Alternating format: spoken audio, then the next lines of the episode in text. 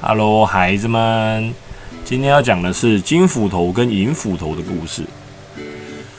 金斧头跟银斧头这个故事呢，其实它有分，就是外国外版的跟中国版的两种，然后还有很多外面那种人家改编版的。呃，我今天说的应该是都是算是改编的吧，呃，都有了，就是感觉都差不多，意思都差不多。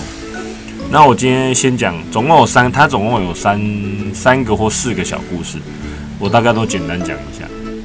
第一个呢，就是从前有一个非常贪心的伐木工人，他的斧子呢已经有点生锈，不好看了。他然后砍起树来的时候，都觉得哎，好像好像这个斧子看起来很丑，就不太喜欢的感觉。于是他就去找神明拜拜，这样子，他就说：“天公伯，天公伯。”拜托，给我一只新斧头吧！结果呢，神明居然真的下凡了。他就说：“凡人，你想要金斧头还是铁斧头呢？”伐木工人贪心的选择了金斧头。当然，神明还是遵照那个凡人的愿望，给了他金斧头。那伐木工人也是拿到金斧头就很开心，哇，真的，居然许愿就有了。然后呢？但是他选择金斧头之后，他很快就发现，尽管这把金斧头看起来很漂亮，但是他砍树的时候却是超级费力，因为金斧头太重。然后呢，他又继续去那个庙跟神灵拜托说：“天公伯，天公伯啊，呃，可不可以帮我换回原本的斧头啊？”神明又问他说：“那你这一次还会选择金斧头吗？”伐木工人啊，他已经懂得自己的错误，所以他选择了铁的斧头。用它来砍树，变得轻松许多。这个故事呢，就是要告诉我们，贪心不仅会导致我们失去现有的东西，还有可能会得到更差的结果。就在告诉我们人民人们说，就是要满足现况就对了。然后另外一个呢，就是属于你们呃比较常听到金斧头跟银斧头的故事。就是有一天呢，有一个雕刻木头非常厉害的专家，他载着一个小孩去森林里面砍木头，看看有没有适合的木头可以带回家雕刻，做成艺术品之类的。那个小孩呢，趁大人在睡觉的时候，他居然偷偷把斧头偷走，想要自己去砍树试试看。结果那个小孩砍树的时候，因为斧头太重，居然一手一滑，直接飞了出去，马上变成飞斧屠夫。哦哦，说错了。哦，反正他斧头飞了出去，他飞往了一个方向，于是小男孩就往那个方向跑了过去。结果小一跑过去就算了，小男孩吓了一大跳，因为他之前来这边的时候，他都没有看过森林里居然有那么一大片湖。他走近一看，这湖还真干净，居然可以看见水中的自己。这小男孩心里想：要是我是真的人就好了。结果这时候湖面居然开始波动了起来，一名湖中女神忽然浮现在湖面上。而且头上还插了一把斧头，看起来真美丽。哦，说错了，是手上拿了一把金斧头，看起来真美丽。女神很温柔地对小男孩说：“请问你掉的是这把金斧头吗？”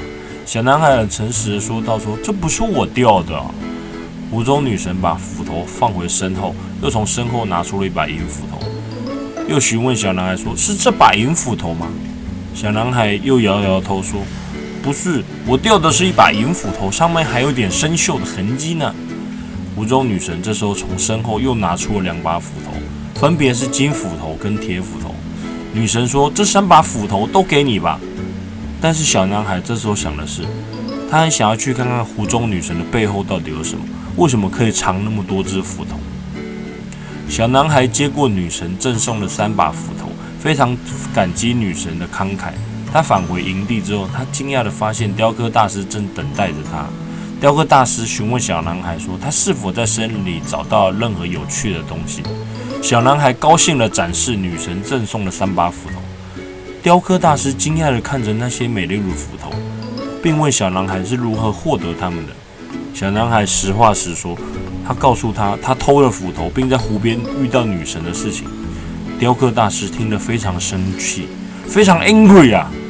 因为小男孩不仅偷了他的斧头，还危险的在森林中独自砍树。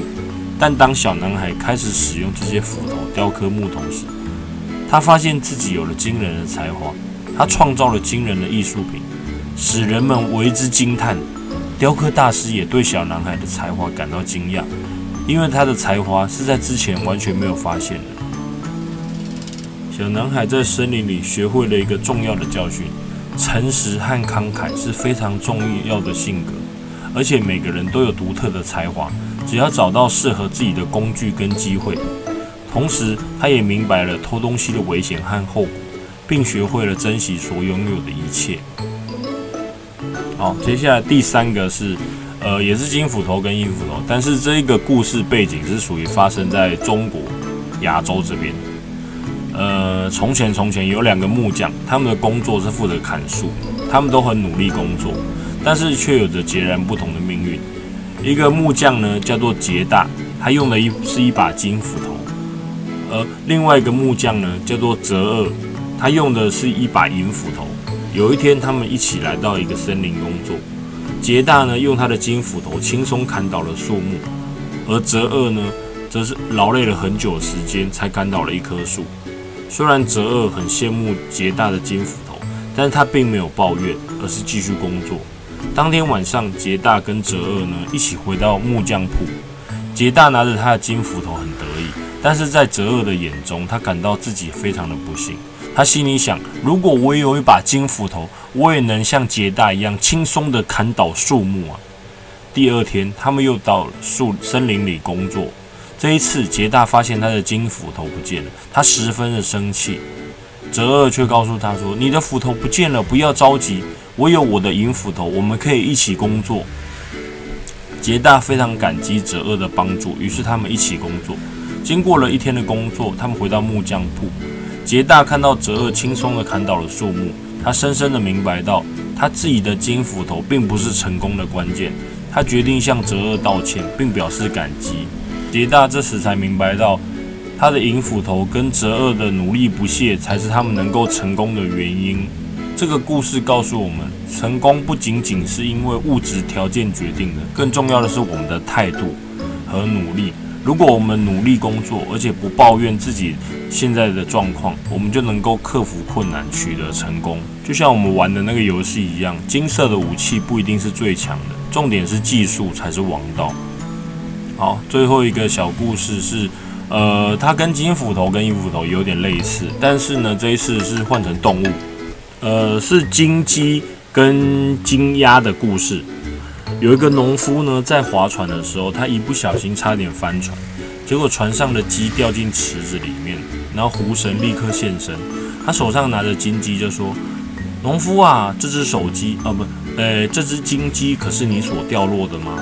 农夫非常诚实的说：“不是。”这时候湖神呢，又从湖里拿出了一只烤鸡，呃，诶，是银鸡，问说：“那么你遗遗失的是这一只吗？”农夫又摇摇头说：“不是。”哦，湖神很高兴地说道：“你真是个诚实的人。作为奖励，我把这两只鸡跟原本的鸡都送给你。”农夫回家之后，开心地跟妻子喝酒喝酒庆祝，然后不小心说话太大声，居然让隔壁邻居养鸭的农夫给听到了。隔天早上，另外一位养鸭的农夫也学他，去湖中把鸭子丢到水里。哇哦！结果你猜怎么着？结果鸭子就游走了呢。好了，今天的故事就到这边了。呃，每日一题，来，我想一下哦。嗯，好，每日一题的话，诶，你们猜猜看，故事中刚刚其中一个故事有出现小男孩嘛？你们猜猜看，那个小男孩是谁呢？好了，拜拜，see you next time。